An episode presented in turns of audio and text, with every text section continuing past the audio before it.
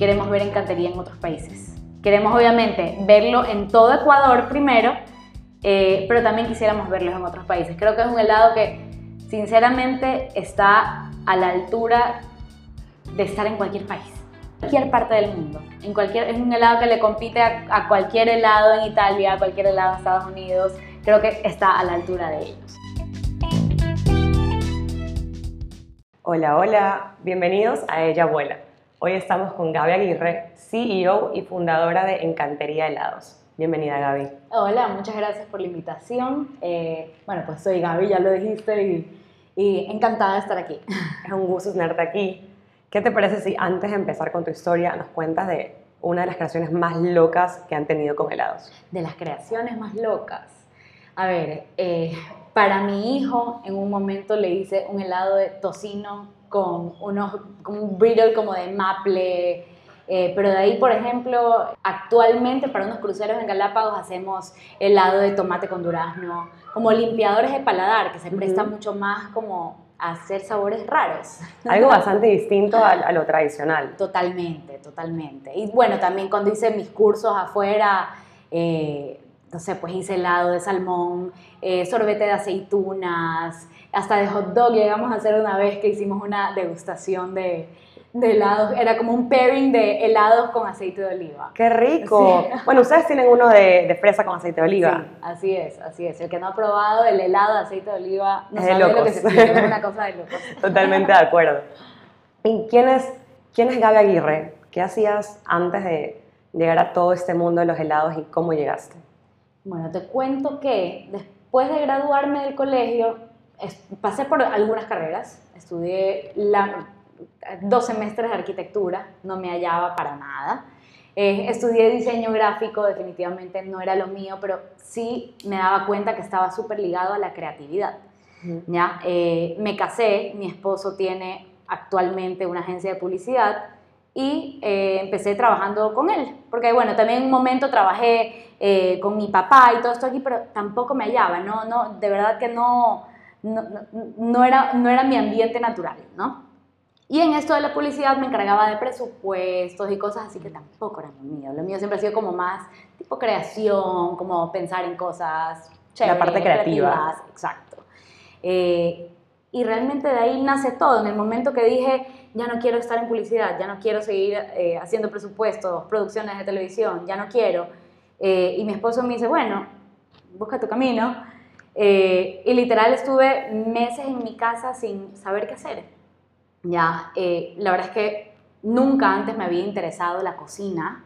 Ya me empezó a interesar ya adulta. Y, y bueno, la verdad es que la ciencia también siempre me ha interesado. Y está, lo que hago hoy en día está muy vinculado a ciencia o sea, química, química, física, totalmente, porque todo es, to, o sea, un helado es producto de reacciones químicas entre los ingredientes. Eh, entonces, bueno, cuando compré la primera máquina de helados que compré, que fue una maquinita casera, uh -huh. la compré pensando en hacer un helado de vainilla, con vainas de vainilla, porque nunca había probado un helado de vainas de vainilla, y soy fanática con el palito de la vainilla. del helado de vainilla. Claro, con la vaina, o sea, la vainilla es una orquídea, entonces mm. realmente el, el, son las semillas que están adentro mm. lo que te dan el sabor, entonces tienes que infusionar y hacer un proceso. Y bueno, pues empecé a ver recetas en YouTube y toda la cosa, me compré la maquinita, compré las vainas eh, y empecé a hacer helados en mi casa, así como, como, vamos a ver qué sale. Bueno, realmente antes de eso ya había, no sé, pues eh, había hecho galletitas y cosas así, pero nada que me llamara la atención. Uh -huh. eh, ya cuando hice esto de los helados, no sé, pues me fascinaba hacerlo. Me acuerdo que eh, era descubrir por qué a veces me quedaban aguados, por qué, eh, no sé, pues a veces se me hacían piedra, o por qué de repente en el envase de congelar no se terminaba de congelar el helado. Entonces era como, ¿pero por qué? ¿Pero cómo hago? Entonces mi esposo me dice, oye, pero ¿por qué no estudias? Si tanto te gusta esto de aquí, ¿por qué no aprendes realmente cómo hacerlo? En vez de guiarte como por recetas. Y yo, bueno, sí, puede ser, es verdad obviamente después empecé a leer sobre cómo preparar helados. ¿ya? Entonces ahí, ahí empecé a ver que, por ejemplo, el azúcar es un anticongelante, entonces que si pongo demasiada azúcar no se me va a congelar, si es que pongo muy poco se hace una piedra. Entonces era así como, wow, qué loco todo esto de aquí, ¿no? Eh, y cuando me quedó por primera vez el helado, excelente, mi esposo me dice, esto es para la venta, Gaby, eh, por favor, ándate a estudiar y regresa y, armemos este negocio de los helados. Y yo, ya, chéverísimo. Y así realmente nació. Y en ese momento que estás haciendo todas estas pruebas, ¿tú pensabas que iba a llegar a ser un negocio o lo hacías por hobby? Yo realmente lo hacía por hobby. Mi esposo sí fue mucho más visionario y dijo como que esto puede ser un negocio. Pero yo realmente lo hacía porque era, o sea, era algo que me gustaba, era algo que me interesaba y, yo decía, pero ¿y si le meto otros sabores? ¿Y si hago lo de aquí? ¿Y si hago lo de acá? Y realmente la primera vez que vendí un helado, me, acuerdo que hice un helado de, de, chocolate blanco con vainilla de Madagascar y me escribe una prima y me dice, por favor, te lo compro. Y le digo, no, no sabrían cuánto venderte, más bien te digo qué ingredientes son y te hago. y esa fue la primera vez que vendí un helado. El cliente te dijo, es vendible, o sea, quiero otro. Quiero, lo quiero, sí. Y, bueno, en todo este tema de la química, cualquier cambio pequeño que haces, tengo entendido que hay un gran impacto en el resultado. Todo afecta, todo Un grado de temperatura, un poquito más Sobre todo eso, porque hay que pensar que los helados no van a salir como salen de mi congelador de almacenamiento, ya que está a menos 30 grados. Eso de ahí el helado está hecho piedra, tú le metes una cuchara y te rompe la cuchara. ¿ya? Entonces, tú tienes que formular pensando en que ese helado va a estar en un congelador a cierta temperatura que no vas a poder controlar, porque la gente abre y cierra los congeladores de los, de los locales, ¿ya? Y que después va a estar en la casa de otra persona que también va a estar, abre y cierra ese congelador no solo para sacar el helado, sino para descongelar carne, para sacar hielo y tantas cosas. Entonces tienes que pensar en formular un helado que resista estos cambios de temperatura. Igual que cuando vas a formular helados para una vitrina de helados para un local. ¿ya? Porque cambia mucho el hecho de que uno tenga más azúcar o el otro tiene más grasa o tiene un topping que se derrite y te hace que el helado también se derrita con, con él. Entonces es, es toda una química realmente detrás. ¿Y, y cómo solucionas que, que, que, pueda pasar por toda esta cadena de frío y sufrir estos cambios y el helado seguir teniendo resultados espectaculares en la refri, porque yo tengo cinco helados de cantería en mi refri y están perfectos siempre. Bueno, realmente es de nuestra parte cuidar la cadena de frío. ¿Cómo sale? Desde que sale de mi cámara de frío hasta que llega al punto de venta. Una vez que llega al punto de venta es obviamente hacerle el seguimiento de a qué temperatura están tus congeladores. Entonces hay que estar perennemente recorriendo puntos de venta, chequeando cómo están los congeladores, se lleva la pistolita de temperatura para medir cómo están. Los capacitan también. Se trata de capacitar. Por ejemplo, me acuerdo que en, en mi comisariato fue el primer obstáculo que tuvimos. Nosotros metíamos los, los, helados en el congelador de ellos e inmediatamente, bueno, no, no, no solo nuestros helados, realmente de toda la categoría. Tú ibas y los helados estaban suavecitos, era como, estando en la temperatura. Y bueno, pues el, el gerente de mi comisariato me dice, bueno, si, si quieres realmente mejorar esto, ayúdanos, recorre, chequea esto de aquí. Y fuimos haciendo realmente así como experimentos con la temperatura y graduando los congeladores de ellos y fue una mejora para toda la categoría realmente. Entonces fue, fue chévere. Este, esta revisión, esta capacitación es súper importante, si no ahí ocurren todas estas evoluciones que es costoso para, para todos, para el supermercado y, obviamente para, Por supuesto, el negocio. Y no solo costoso en dinero, es costoso para la reputación. Porque de repente dicen, ay, compré un helado de encantería en tal lugar. Y estaba aguado. Estaba aguado.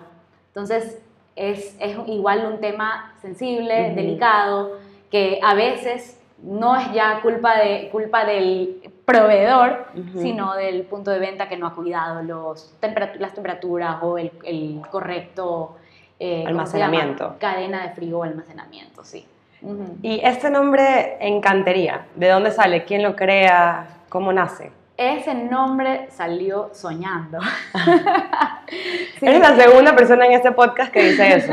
Sí, sabes que yo no soy una persona que sueña mucho, o sea, que, que, que realmente eh, estoy dormida y tengo sueños, nunca, nunca, nunca, no me pasa con frecuencia.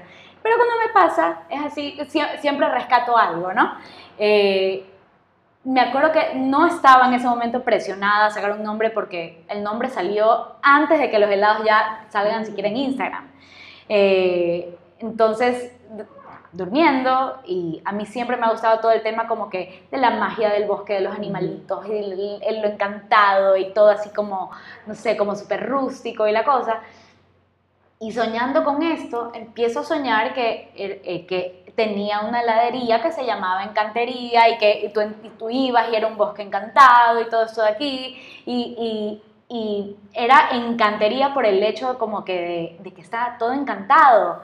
¿Ya? Y es, es, más, al comienzo estuve en la disyuntiva si ponerle la encantería o encantería ya quedó con encantería al final porque realmente no había más vueltas que darle, es encantería, ya, pero me da risa que hay gente que le dice la encantería, no sé por qué sí, nunca, lo, nunca, nunca, nunca he mencionado esta historia antes, pero salió de un sueño, entonces cayó tal cual porque era, era ese nombre que le iba a dar esta personalidad que tiene la marca hoy en día. No, y yo creo que han hecho un excelente trabajo proyectando mm. lo que quieren decir con encantería, desde su isla en Mol del Sol. Totalmente. Y sabes qué, igual nos demoramos bastante en, en, realmente sacar a la luz cómo iba a ser la imagen, porque imagínate que nuestros envases recién salieron, eh, los nuevos, los que tenemos ahora, recién salieron en el a finales del 2021.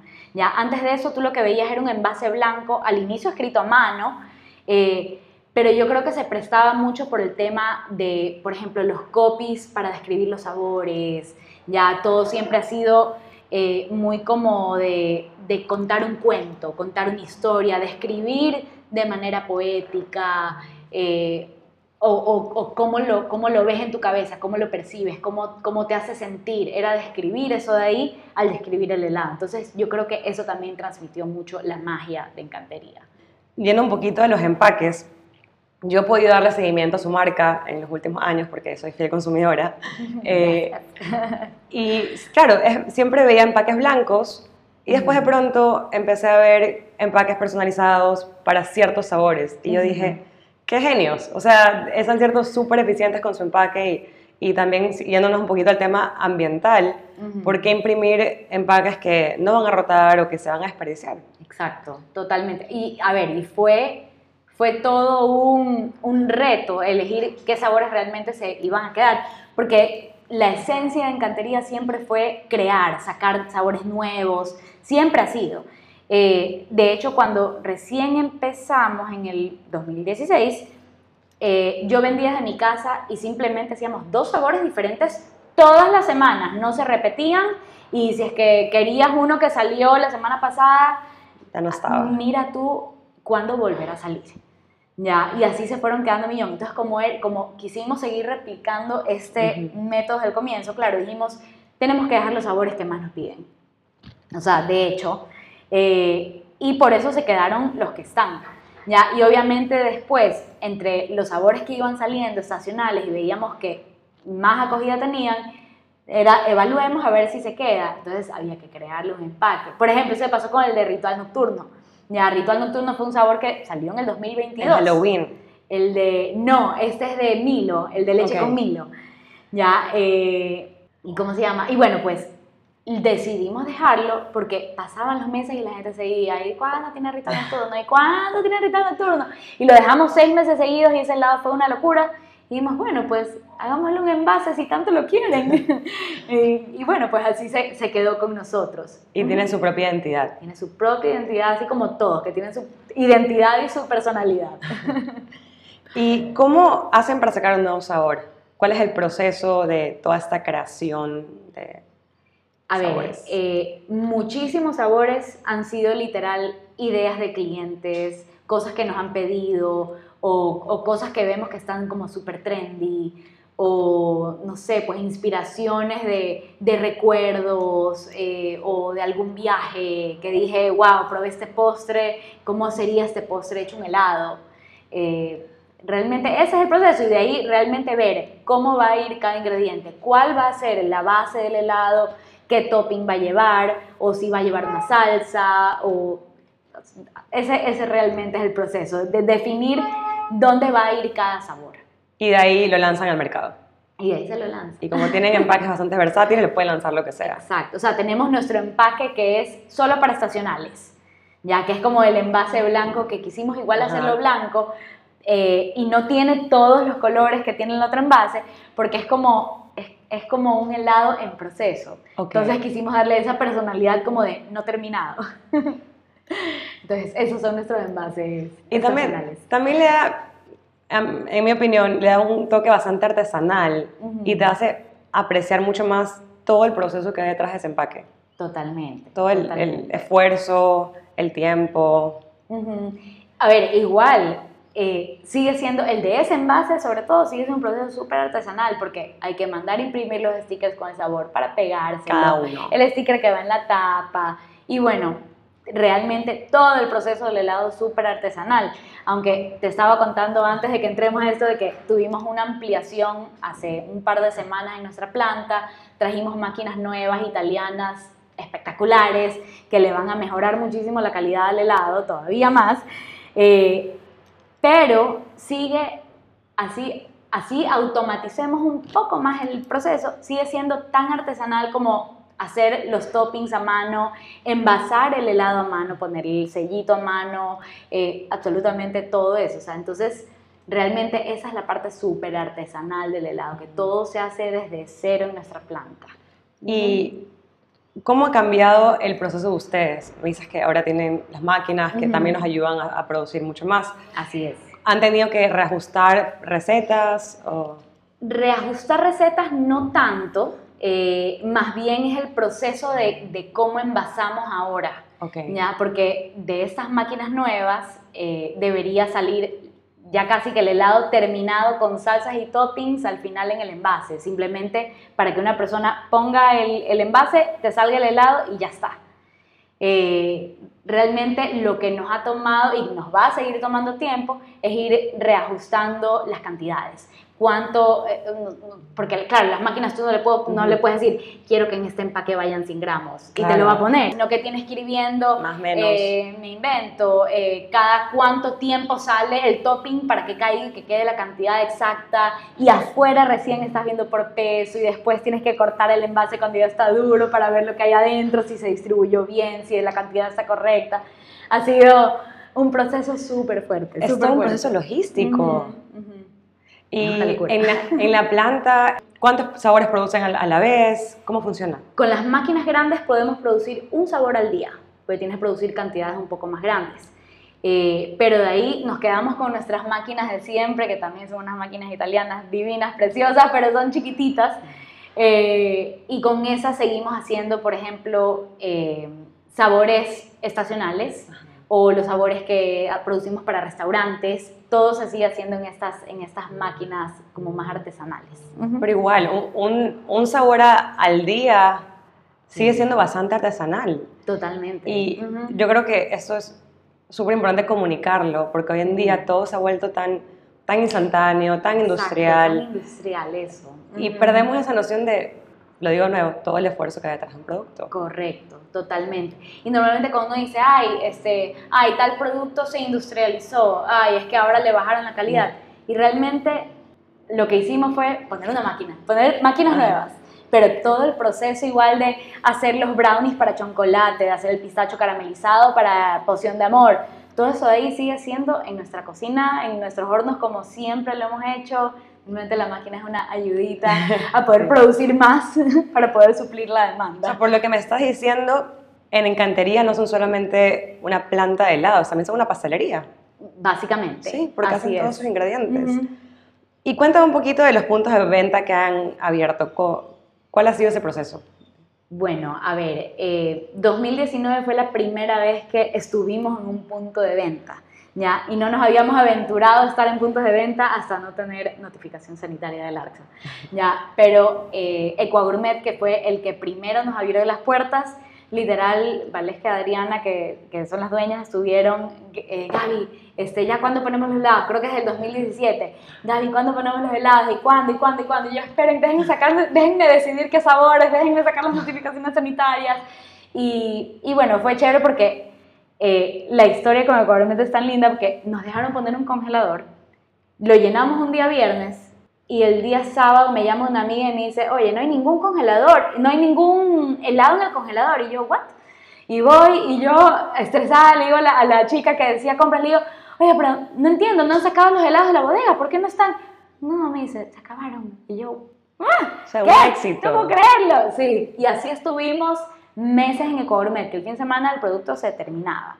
Y de ahí, bueno, pues eh, eh, yo creo que ha sido súper lindo porque realmente nos han llamado para que los productos estén en los lugares. Yo creo que ese, ese también ha sido un logro bastante bonito, el hecho de que te busquen para...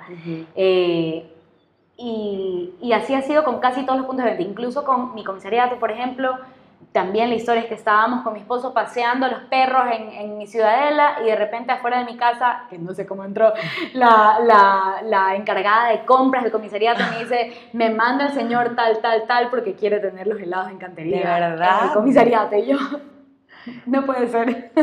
y yo con miedo de ir a buscarlos y que me digan, mmm, la verdad es que no sé, un producto nicho, ta, ta, ta. Pero mira, o sea, cayó así del cielo, una locura. Yo creo que el producto y la demanda hablan por sí solos. Totalmente. Y sobre todo, tener algo nuevo. Yo creo que igual también algo que hizo Encantería eh, fue dar como esta pauta de salir un poco de, de los helados de siempre, ¿ya? Y de los helados realmente industriales y dar paso a este producto de mejor calidad. De hecho, creo que establecimos el estándar de precio para, para ese producto, sobre todo porque tampoco existía presentación de medio litro. Nosotros creo que impusimos esa presentación en el momento que nos dimos cuenta realmente de que el cliente no quería un litro porque tienes tantos y quiero probar todos, que no quiere llevarme un litro entero para probarlo y que se me quede ahí después ir a comprar otro litro, quiero probar todos. Este, pero sí, ha, sido así como... toda una jornada. Todo, toda una jornada, literal. Y, literal. y, todo esto de traer sabores de hot dog, de aceite de oliva, que nunca te imaginarías que podrían estar en un helado.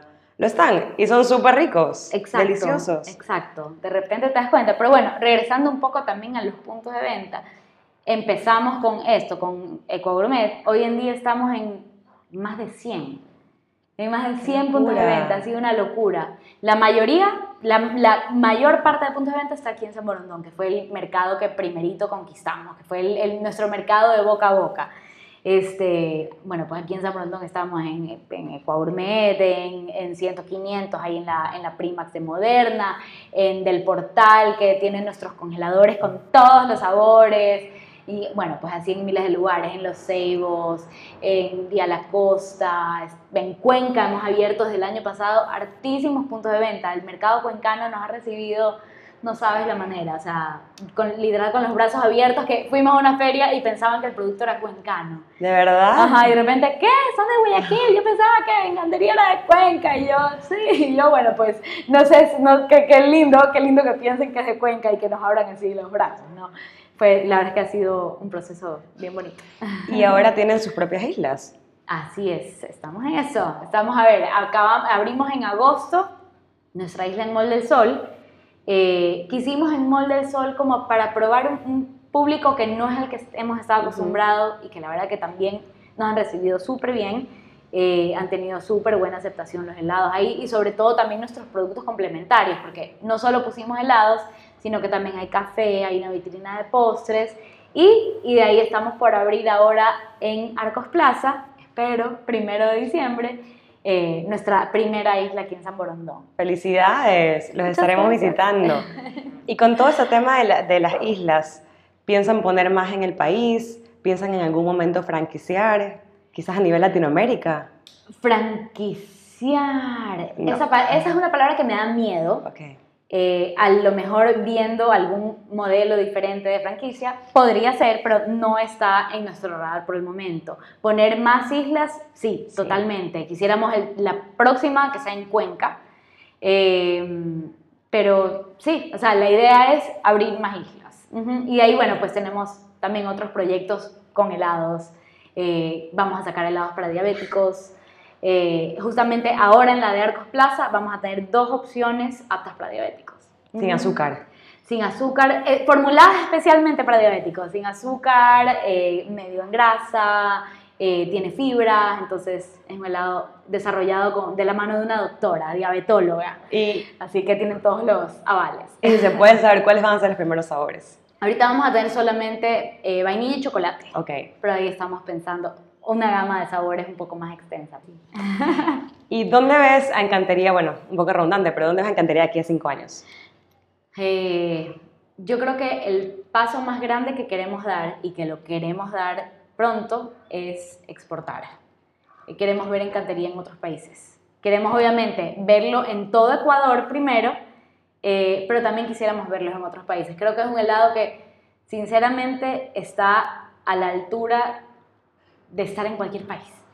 Cualquier Literal, parte del mundo. en cualquier parte del mundo. En cualquier, es un helado que le compite a, a cualquier helado en Italia, a cualquier helado en Estados Unidos. Creo que está a la altura de ellos.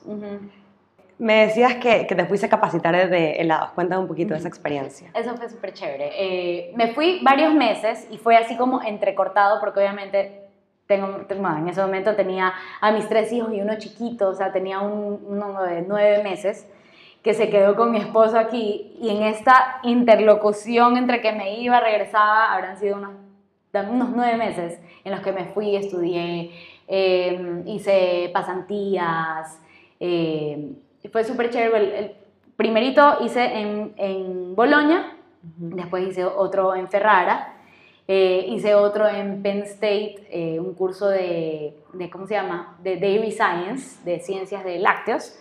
Eh, Full química. Full química, eso sí fue así, que yo decía, ay, qué lindo, otra vez, así como que súper hands-on el curso. Mentira, fue literal sentada en un auditorio escuchando a La hablar, periódica. casi, casi. Pero fue súper chévere, fue una experiencia súper linda.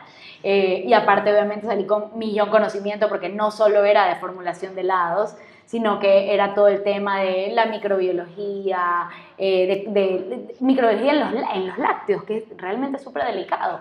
Eh, todo el tema de, de sanidad, regulaciones, eh, buenas prácticas. Entonces fue un curso súper completo, fue súper chévere y la verdad es que salí súper enriquecida de ese ahí. También hice otro de Hay de heladería vegana en Austin, ese también fue súper chévere porque Texas es la capital de la parrillada de Estados Unidos y iba al lugar de la capital de la parrillada de Estados Unidos a hacer un curso de heladería vegano. Ya, y resulta que la onda vegana ya estaba tan fuerte, ya que te lo juro que donde sea podías ir, cualquier tipo de comida, podías comerla vegana. O sea, de loco, es una cosa de loco. Y, y yo, chévere. yo, bueno, yo solo consumo sus helados veganos. A veces, a veces como que rompo y me como alguno vegano, pero eh, no le pide favor al helado normal. Es súper rico. La verdad es que delicioso. encontramos una forma de hacer que, que, a ver, obviamente va a saber diferente porque nada te va a saber igual que la crema y la, la, la crema y la leche, pero sí llegamos a un punto en el que dices, esto está súper rico. Sí, como- Ajá, no le pide favores. Ujú. Qué lindo. Y por lo que veo es un proceso bastante pensado y estudiado. O sea, sí, Totalmente. estaba en la cocina de mi casa y empecé a hacer pruebas, pero hay toda una capacitación detrás de esto. Totalmente. Y no solo eso, sino que siempre salen nuevas técnicas. Entonces siempre estoy haciendo, así sea online, cursos de heladería de vanguardia, uso de productos de... Porque también, así como, como hay eh, productos de vanguardia, perdón, como hay cursos de heladería de vanguardia, también hay productos nuevos que salen cada día, que te mejoran el helado, o tipos de azúcares, o cosas así que te dan estabilidad al helado. Entonces todo eso de ahí tienes que irlo aprendiendo, o sea, nunca dejas realmente de aprender. Si te quedas, te quedaste en el olvido. El que no avanza retrocede. Así es, totalmente. Y bueno, estamos en 2023. Ujú. ¿Qué le dirías a la Gaby que estaba empezando en cantería o que estaba haciendo su primera prueba? ¿Qué consejo le darías? ¿Qué consejo le darías? Es- estudia, no dejes de estudiar.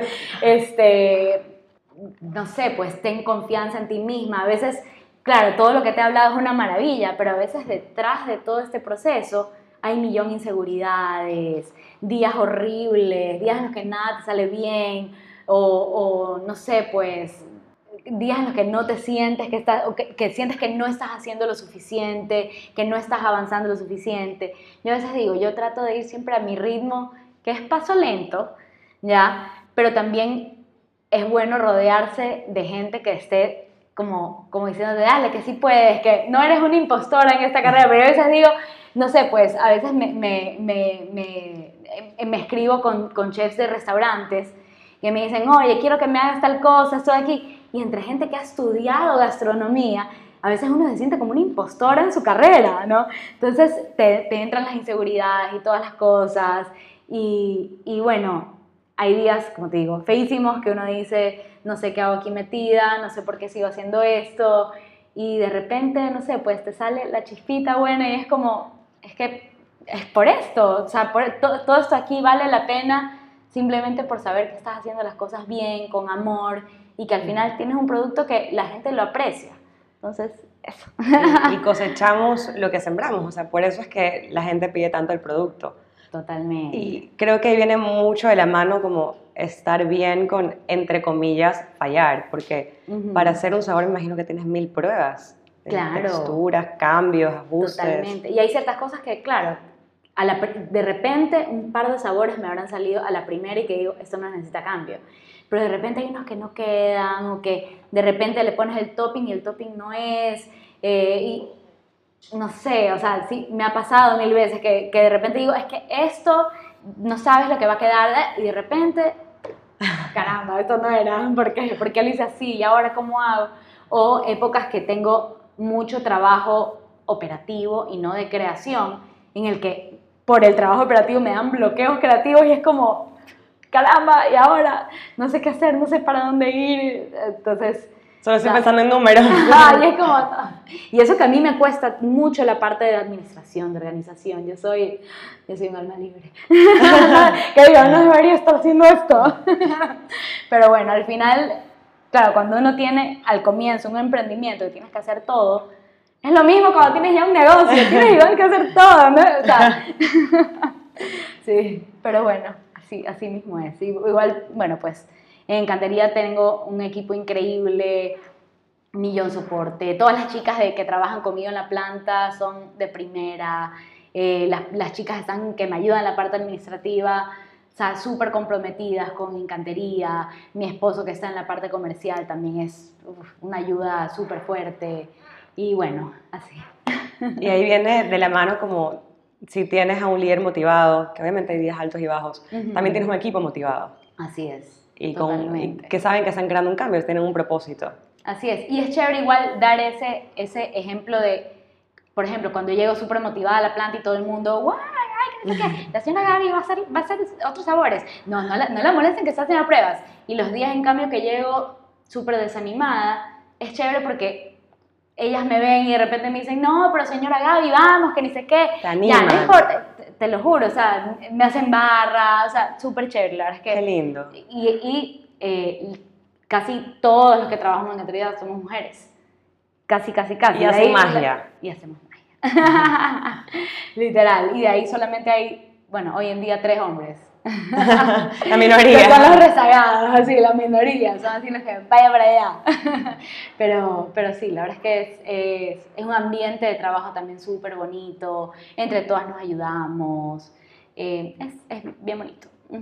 Qué lindo cómo estás empoderando a otras mujeres, cómo estás, eh, cómo estás creciendo junto a otras mujeres.